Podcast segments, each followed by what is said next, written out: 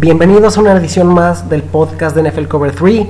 Como siempre recuerden que somos una conversación de fanáticos de la NFL para fanáticos de la NFL. Soy Joaquín y en esta ocasión no me acompañan mis compañeros y amigos Sergio Eilich, pero yo no quería perder la oportunidad de compartir mis opiniones y mis pensamientos acerca de toda esta noticia que las últimas dos semanas ha tomado mucha fuerza con el tema de, de Gate que afecta a los New England Patriots y a su coreback Tom Brady. Y bueno, antes de explicar mis puntos y por qué esta situación a mí me molesta bastante, eh, quiero darles un poquito acerca de mi background. Yo no soy un fan de los New England Patriots. Si han escuchado ediciones anteriores eh, de nuestro podcast, estará muy claro que yo soy fan de los New York Giants. Pero más que fan de los Giants, yo soy un fan de la NFL. Llevo 27 años siguiendo la liga a profundidad y después de tanto tiempo yo aprecio a muchos jugadores y a muchas situaciones dentro de la liga sin enfocarme tanto en equipo en particular. Igual puedo ser muy feliz viendo un día a los Texans por ver la ejecución de JJ Watt. Puedo ver a los Patriots y, a, los Patriots y apreciar su genialidad ofensiva. O puedo ver recientemente a Odell Beckham Jr. Ah, y considerarlo ya uno de los mejores receptores de la liga simplemente por la calidad que demostró en los partidos que jugó la temporada pasada. En 27 años de seguir la NFL, He visto muchos jugadores, muchos equipos, he visto muchas ascensiones a la cima, muchos descensos al fondo del barril y creo que después de tanto tiempo pues tengo una buena apreciación de lo que se trata el juego y entiendo en qué situación se encuentra actualmente la liga que amo, que es la National Football League.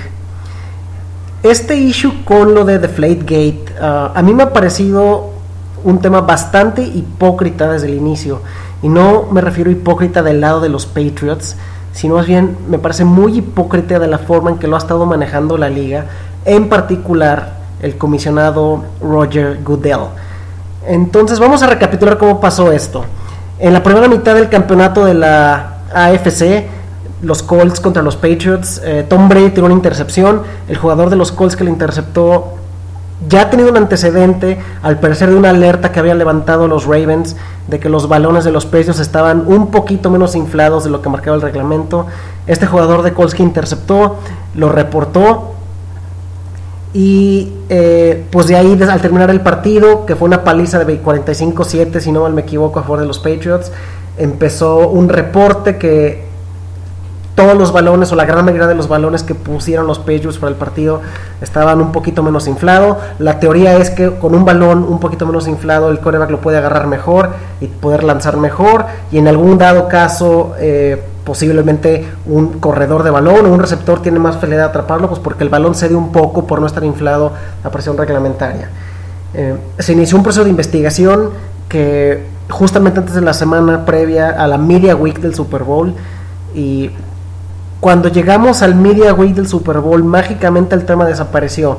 La NFL anunció que se había contratado a Todd Wells para conducir una investigación privada. Este señor Todd Wells y su firma de abogados fueron los mismos que manejaron el escándalo de bullying de los Miami Dolphins, ahí con Richie Incognito.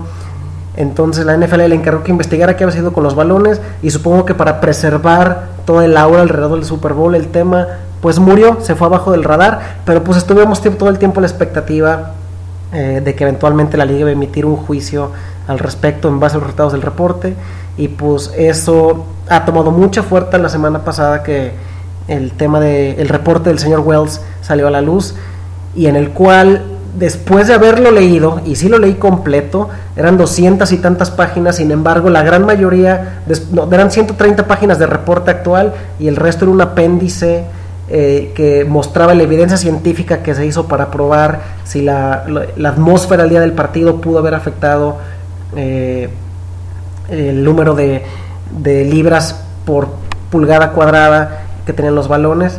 Pero en realidad lo que concluye el reporte es que no concluye nada. Lo único que dice en términos un poquito eh, convenientes desde el punto de vista de alguien que está presentando un caso ambiguo del cual no tiene evidencias es que lo más seguro es que Tom Brady sí sabía lo que estaba sucediendo y que lo más seguro, sin estar seguros, es que Tom Brady sí estaba orquestando alguna clase de plan tras bambalinas para que miembros del, del staff de los Patriots tuvieran el balón a raya del límite inferior de la presión requerida o posiblemente ligeramente abajo. Eh, todo el mundo sabemos que tanto Bill Belichick como Tom Brady negaron cualquier conocimiento del incidente. Antes del Super Bowl dieron sus conferencias de prensa y platicaron y básicamente se hicieron los sordos. Tom, este, Tom Brady dijo que no tenía idea de qué había pasado y Belichick dijo que no tenía nada que ver. Finalmente el reporte de este señor Wells concluye que Belichick no pudo haber tenido idea o que no hay evidencia que demuestre que Belichick supiera, pero que es muy poco probable que Brady eh, estuviera siendo una víctima y que gente del staff estuviera gente del staff encargada de manipular los balones del coreback eh, no estuviera involucrado en, eh, en un plot o en un plano, en una artimaña para quitarle un poquito de libras de presión al balón. Eh, antes de seguir adelante, yo lo que quiero comentar es, en realidad las cosas, el, el tema de la regulación de balón, Tom Brady jugó, jugó un papel importante en el 2007, si no mal recuerdo, con Peyton Manning, en el cual ellos dos emitieron una petición a la liga que, pidiendo que se le permitiera a los equipos visitantes proveer sus propios balones.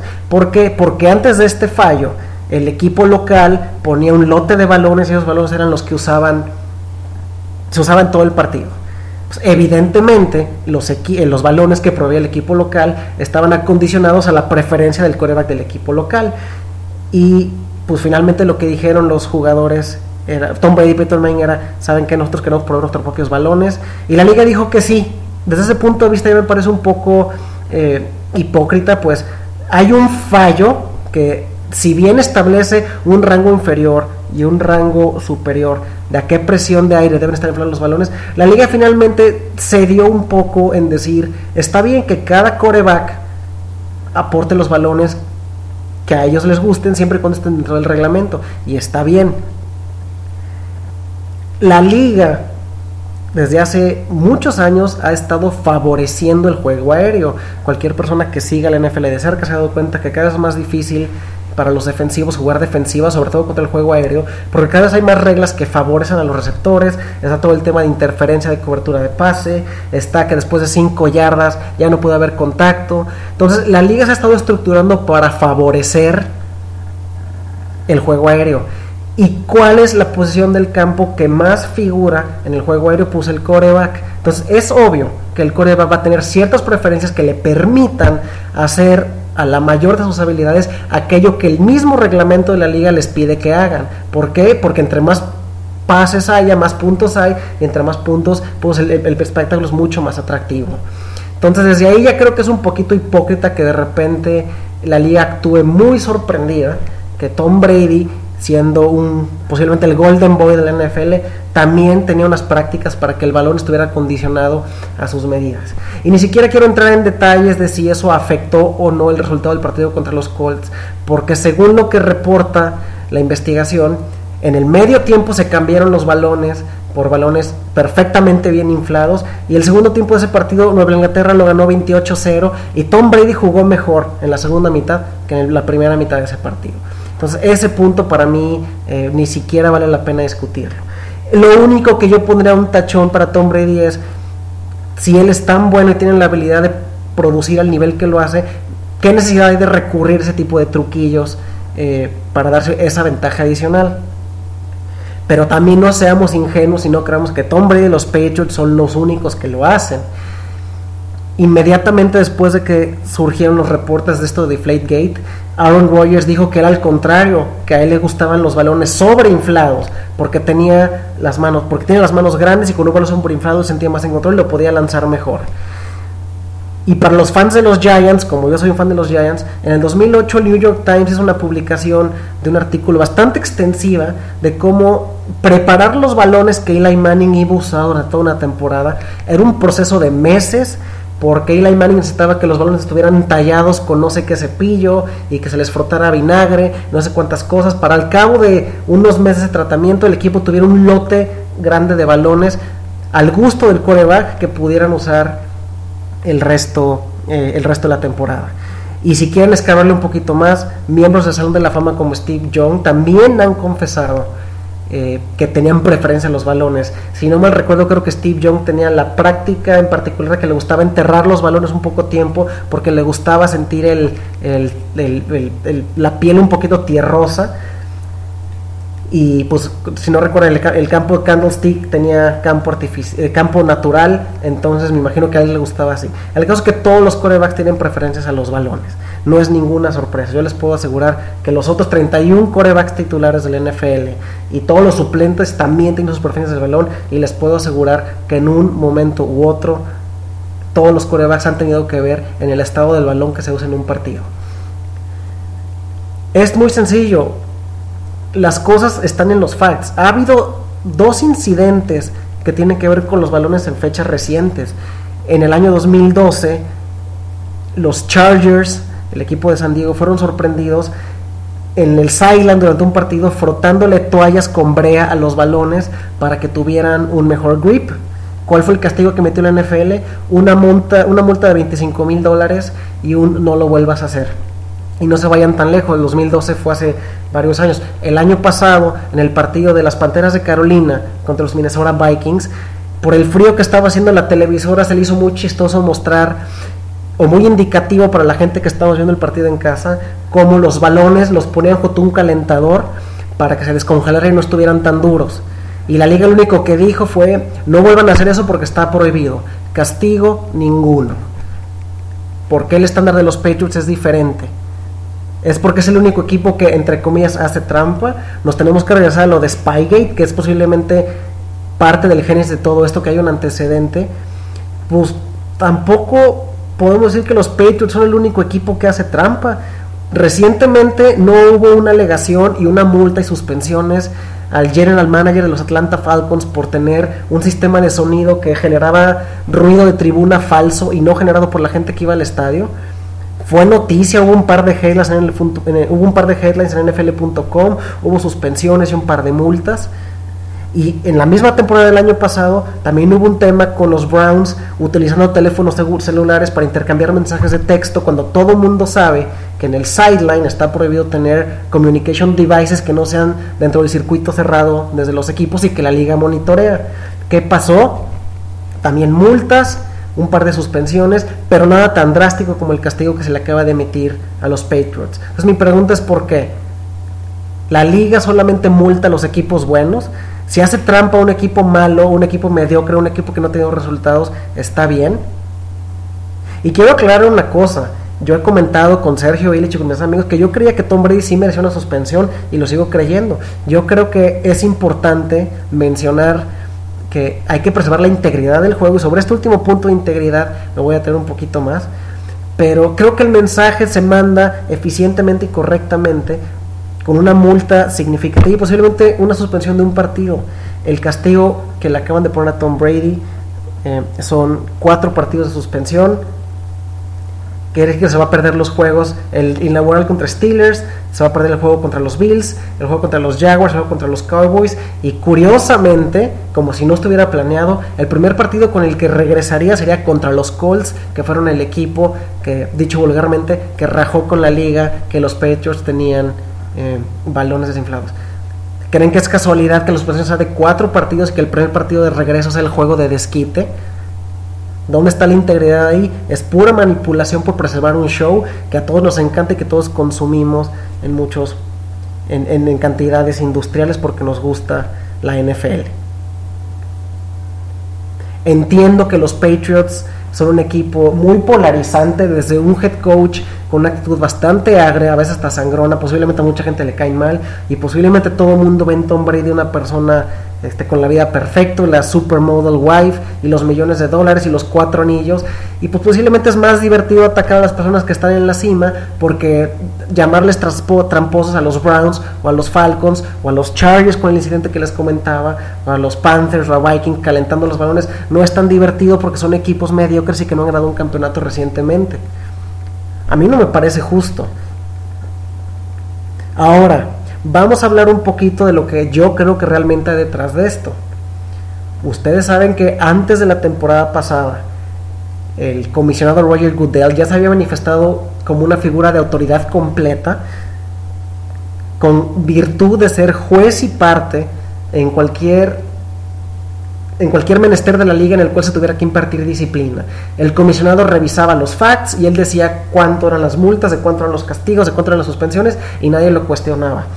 A raíz de lo mal que manejó la situación de Ray Rice, a los cines de la temporada pasada, el comisionado mismo ha estado bajo mucho escrutinio de revisar cuáles son sus policies para imitar castigo.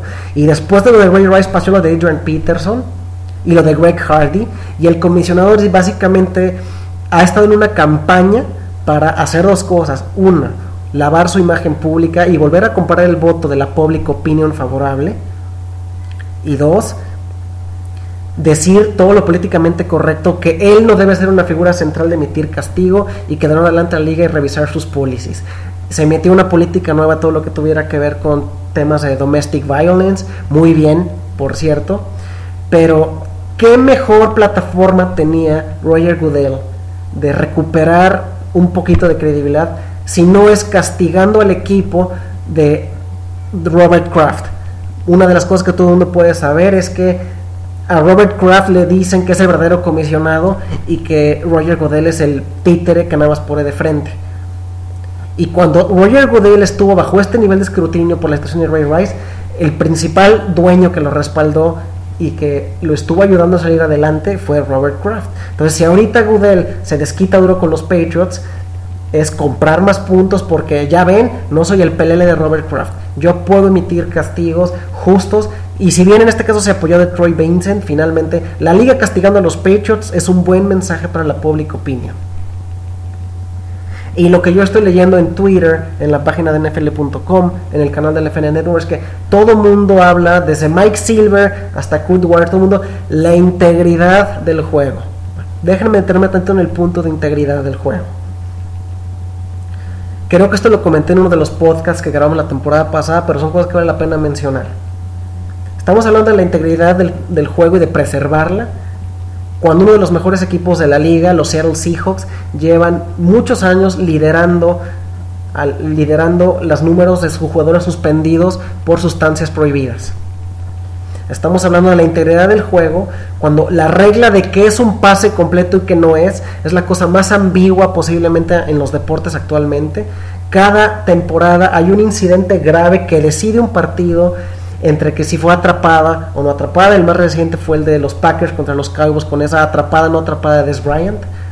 Y cada vez revisan la regla y lo único que hacen es le cambian las letras que ponen en el rulebook, pero conceptualmente no hay ninguna evolución.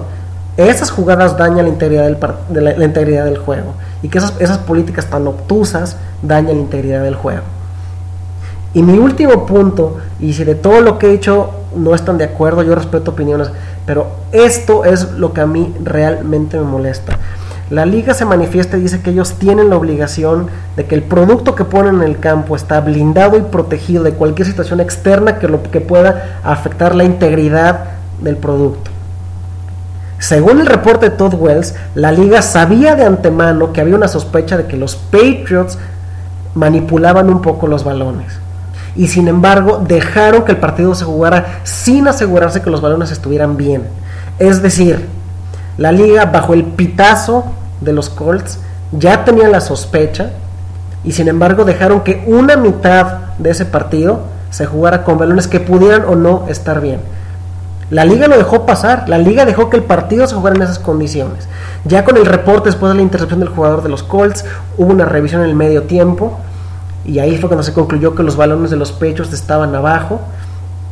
Pero si yo soy, si yo quiero proteger mi producto y ya me dijeron de antemano que algo puede salir mal, ¿por qué el Liga no tomó medidas para evitar eso? ¿Por qué no, por qué no pusieron políticas más estrictas para que una vez que los balones fueran inspeccionados no volvieran a caer en las manos de ningún miembro ni de los Colts ni de los Patriots? Ese es el equivalente a yo ser el dueño de un restaurante que sirve comida, saber que mis proveedores me están sirviendo comida podrida y yo en lugar de no servírsela a mis clientes, se la sirvo a ver si se enferman. Y ya que se enferman digo, ah, sí, es cada vez que los proveedores están mal. Pero yo lo pude haber prevenido. La liga estuvo en una posición de prevenir que esos balones este, fueran alterados o no. Sin embargo, no lo hicieron. Y es por eso que la gente de Tom Brady, Mark G cuando emitió su primer comunicado público, dijo que qué clase de integridad podría haber detrás de un tema de los Ravens le avisan a los Colts, los Colts le avisan a la liga, y la liga no le avisa a los Patriots ni siquiera, oigan, ¿qué onda? Ya nos dijeron que sus balones están siendo manipulados o que pudieran ser. Vamos a tener mucho cuidado con eso. No hagan tonterías. No, la liga se hace el sordo. Y es por eso que el agente Tom Brady lo llamó que estaba literalmente tendiendo una trampa y por tener esa trampa pudieron no haber costado un poquito de interés o de calidad al partido de campeonato de la AFC. Y a mí no me parece que esté bien. Yo creo que si la liga realmente quiere mantener su producto inmaculado de la mejor manera posible, cuando se sabe algo de antemano se deben de tomar acciones rápido y decisivas. Y no se deben de esperar a que salga medio partido eh, o que medio partido se juegue con balones que no son adecuados y ya después tomar medidas preventivas. Yo creo que si estamos criticando o buscando defender la integridad del juego, creo que los primeros que nos están fallando en cierta medida es la oficina del comisionado y Roger Goodell en particular. Y repito, sé que mucho lo que estoy diciendo pudiera sonar que estoy defendiendo a los Patriots y esa no es mi intención. Yo creo que Tom Brady una suspensión de un partido y una multa multa sustanciosa hubiera mandado el mensaje correcto y yo posiblemente no estaría grabando esto. Pero el hecho de que la liga esté buscando salvar Face, restituir la imagen de su comisionado, aprovechando la oportunidad de castigar a uno de los íconos del NFL, a una de las franquicias clave del NFL, los que acaban de ganar el Super Bowl, y poniéndole la etiqueta de integrity of the game cuando hay, cuando hay muchísimas áreas de oportunidad en las cuales la liga pudiera mejorar para mejorar la integridad del juego, no lo hacen. Nada más cuando pueden hacer headlines y mandar un mensaje que es simplemente meserearle a la opinión pública, ahí es cuando son decisivos y toman decisiones. Y la verdad, yo no creo que sea adecuado. Finalmente, ¿qué tanto le puede afectar a los Patriots una suspensión de cuatro partidos de su coreback titular? Pues no mucho, y en una de esas, para lo bien que draftea ese equipo, capaz que Jimmy Garoppolo es un coreback que de esos cuatro partidos gana dos y cuando regresa Tom Brady el equipo está 2-2 y todavía en franca posición de ganar sus 12 partidos acostumbrados. ¿Y qué va a pasar? La gente va a estar buscando ahora ver con qué hacen trampa para quitarle mérito a, nos guste o no, una de las franquicias más exitosas y más dominantes que hemos visto en los últimos 20 años. Y si los argumentos son el antecedente de Spygate, pues sí, yo les puedo asegurar que conozco la liga tanto tiempo, todos los equipos siempre están buscando empujar las reglas al límite o buscar formas de tomar una ventaja competitiva para ser un poquito mejores. No se vayan muy lejos. No cuando anunciaron lo de Deflategate, Jerry Rice, consenso, el mejor receptor de la historia de la NFL, confesó que él usaba brea en las manos para poder atrapar el balón y yo no vi notas de saquen a Jerry Rice del Salón de la Fama por hacer trampa. ¿Por qué somos tan severos con los Patriots? ¿Es porque son buenos? Ganan 12, 13 partidos por año. De paso le ganan a todos nuestros equipos y dominan su división y todo. Y nada más por eso nos caen mal. Está bien que no nos gusten algunos equipos, pero creo que no se vale tomar medidas y actitudes en base a que el equipo no te cae bien. Y creo que la liga no es consistente en su forma de impartir castigo, ni justicia, ni disciplina. Y ya les puse algunos ejemplos. a épocas recientes, San Diego cometió faltas con los balones, Panthers y Vikings cometieron faltas con los balones. Y lo que comenté de, los, de las violaciones de trampa de los Falcons y de los Browns, ¿por qué no hacen tantos headlines? Ya para terminar, eh, la, suspensión va a llegar y va a venir. Posiblemente Brady la pela, posiblemente apelan también en los draft picks que le quitaron y posiblemente después de un proceso de arbitraje reduzcan la suspensión a dos partidos o posiblemente le restituyan un draft pick a los Patriots. Eh, lo que les quiero pedir a todos los fans del NFL, a todos ustedes que siguen el deporte que lo aprecian y que lo entienden, no se enganchen en el absurdo de decir que Tom Brady es quien es y ha ganado cuatro Super Bowls por tramposo. Eso es una completa y absoluta ridiculez. El número de libras de aire dentro del balón no tiene nada que ver con saber leer una defensiva, no tiene nada que ver con saber a dónde lanzar un pase y no tiene nada que ver ni con la victoria de los Patriots en el campeonato contra los Colts, ni de la victoria de los Patriots en el Super Bowl contra los Seahawks. A menos que la gente ahorita empiece a decir que seguramente Robert Kraft tiene a Pete Carroll en la nómina y por eso en lugar de mandar corrida con Marshawn Lynch al último mandó ese pase que interceptó Lockett para cerrar el, Super Bowl. Consistentemente con Tom Brady, el año que se lesionó, los Patriots son una franquicia ganadora. Eh, tienes todo el derecho como fan del NFL que no sea tu equipo. Sean tus rivales de división, seguramente los odias. Pero no nos enganchemos en la narrativa de destruir el legado de quien posiblemente, junto con Joe Montana, es uno de los dos mejores corebacks a la historia del NFL. Si me quieren decir que cometió un error, que se equivocó, que buscó una ventaja competitiva, se vale y va a pagar su precio pero nosotros verdaderos fans mantengamos su legado intacto. Tom Brady es un jugador excepcional, es uno de los mejores jugadores que ha tenido la NFL. Y no se vale por este tipo de incidentes que si les cargamos, estoy seguro que a todos los equipos se les encuentra algo, no se vale por eso empezar a hablar que su legado está eh, tirado a la basura. O lo que dijo el otro día Shannon Sharp, que si Tom Brady lo inducen al Salón de la Fama, que él no va a estar ahí.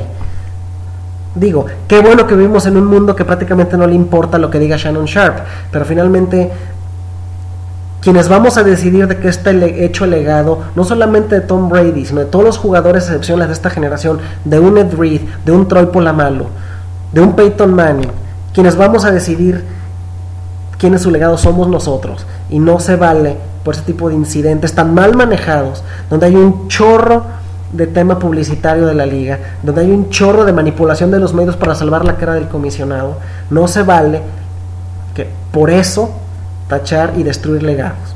Los patriotas cometieron una falta, van a ser castigados. Quien realmente crea que eso ha sido un condicional para que ellos ganen cuatro Super Bowls, pues posiblemente no entiende de NFL. Señor Gudel, usted creo que ha tenido un año bastante difícil y posiblemente el primer paso para defender la integridad del NFL, el deporte, que yo y muchos de los que nos escuchan, posiblemente el primer paso de asegurar esa integridad es que usted empiece a buscar su sucesor. Usted ya no está en posición de ser comisionado de la National Football League. ¿Qué opinan ustedes? Como siempre, recuerden, somos una conversión de fanáticos del NFL para fanáticos del NFL. Nuestro Twitter handle es NFL Cover 3 mx y ahí mismo en Twitter pueden encontrar nuestra dirección de correo electrónico para que compartan nuestros, todos sus comentarios. Muchas gracias por escucharnos. Saludos a todos.